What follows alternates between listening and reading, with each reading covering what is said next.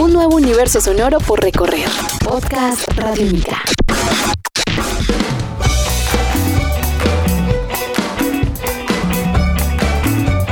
Podcast. Los Mackenzie son una agrupación de sonido alternativo, jazz y garage rock blues que viene trabajando a buen ritmo en la ciudad de Bogotá como parte de una nueva generación de músicos y experiencias sonoras de la capital. El proyecto, liderado por los hermanos Nicolás y Andrés Mackenzie, tiene sus orígenes en el año 2014, tras reunir experiencias de grupos anteriores como los Pernicious Helmets. Ahora presentan al mercado su nuevo álbum homónimo, Los Mackenzie. Nación Radiónica estuvo hablando con los Mackenzie sobre su segundo álbum en estudio, sus experiencias y expectativas respecto a este disco, Los Mackenzie. Estás escuchando Podcast Radiónica. Tu sutileza no te esconde bien, ya ni siquiera entusiasmas mi parte cruel. ¿Es un trabajo que corresponde a los tres años de creación del grupo o venían con temas ya desde antes o, o No, cómo nació este eh, material así de rápido? Eso es un disco que, que nosotros llevamos haciendo, pues, que está hecho hace mucho tiempo, de hecho. Ok.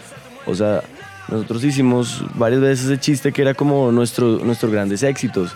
Porque, o sea, nosotros en medio de todo llevamos 10 años casi haciendo música y tocando y trabajando y entonces, pues eso es como la recopilación de todo. O sea, desde cuando estábamos en el colegio, desde cuando por primera vez alguien cogió una guitarra e hizo un riff, hasta cuando fuimos a Nueva York a tocar en un bar de blues para solo negros.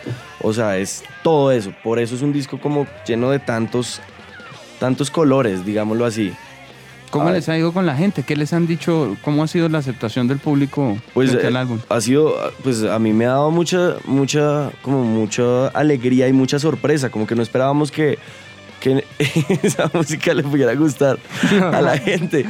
La vez pasada fuimos a RPM a comprar un vinilo y había gente comprando el disco de los Mackenzie. Ok. Sí, eso fue increíble. Se toman la foto con el comprador y todo. Sí, no, pues, pues sí, es, sí es algo que, que- que nunca creí. Pues es que nuestra escuela ha sido dura. Como que nosotros arrancamos, como arrancamos desde tan pequeños, siempre la gente es a montársela a uno en este gremio maldito. Entonces uno tiene que tener como cierto carácter en cuanto a eso, ¿no? Yo me acuerdo experiencias de eh, nosotros ir a jam sessions donde están todos los jazzistas tocando y entonces me subía yo a tocar con trabajo y los manes se bajaban y me dejaban ahí tocando solo. Entonces como que uno siempre ha estado acostumbrado al rechazo, ¿no? El. Yo me acuerdo, Ajá. yo me acuerdo nosotros salir de nuestros primeros conciertos y, y Nicolás, hey mamá, ¿qué, ¿qué le pareció? Nicolás, cantas una mierda. Y se iba, güey. que la mamá de uno le diga eso. Entonces como que uno está acostumbrado a que lo manden siempre a volar, por decirlo en términos, en términos radiables. Y en ese orden de ideas ahora encontrar pues que el disco ha tenido una acogida, que las cosas han salido en radio. Sí. Sentimos que no fue igual eh, tan planeado. O sea, siente uno que esto ha sido el sencillamente que las cosas se han ido dando una tras Sí, otra sí, por hacer sí, música. Total, todo, Sí. todo así. igual siempre ha habido mucho trabajo, ¿no? Como desde la experiencia del jam de que ya no tocan con uno a cuando lo empiezan a contratar o de cuando la mamá llora cuando ve que el niño ya canta bonito. falló. Pero ustedes son de tocar realmente, son más unos músicos del, por lo que les hemos sentido en la entrevista de Sí. tomar el instrumento y tocar. Sí, pues. más eh, que de estudio, concentrarse en mucha. Sí, total, como que siempre hemos estado en las calles de las ciudades donde hemos vivido tocando, siempre. Entonces hemos pasado por bares de folclore, bares de blues, de... Todo pues, tipo. Sí, de todo tipo, es como de rock. Y en todo lado nos han mirado como un culo y de repente terminan amándonos después. Sí. Forma parte de la transformación. Ha, ha sido como nues- nuestra, nuestra arma siempre el instrumento. Ha sido lo que nos ha dado de nuestra pala, pues.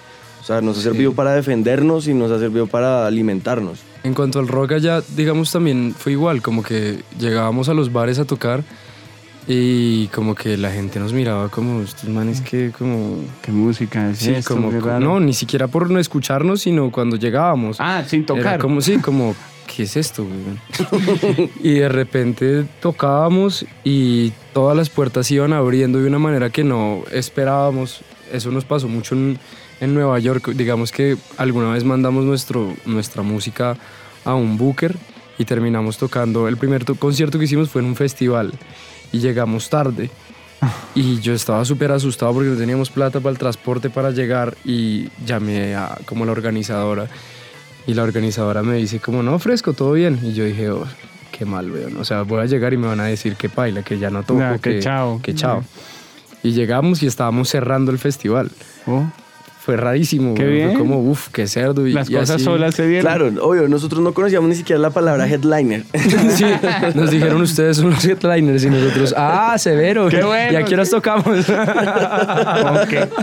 Hablando de headliners y de conciertos, ¿qué vienen para ustedes ahora? ¿Hay presentaciones ya que tengan seguras Sí. en Bogotá, en otras ciudades, de pronto que puedan compartir con los oyentes? Sí, em, vamos a estar em, en octubre, ya vamos a estar en México y, y pues nada, estaremos enviándoles Las cositas fechas. y las fechas de, de la gira. Ustedes ya habían estado en México anteriormente. Sí, el año pasado estuvimos en claro, México otra vez. Claro. ¿Qué tal sintieron la, la acogida de la Súper, música colombiana allá y de la de Súper, ustedes? brutal. muy chévere.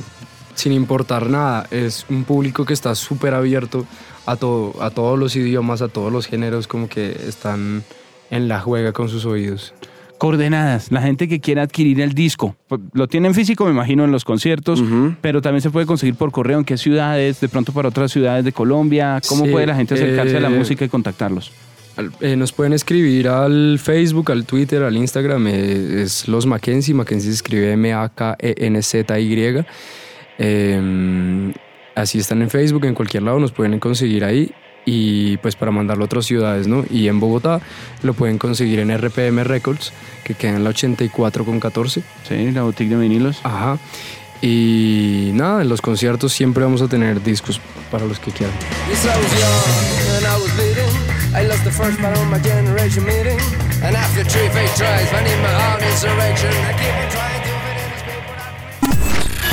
Este es un podcast Radiónica. Descárgalo en radiónica.rocks. Podcast Radiónica.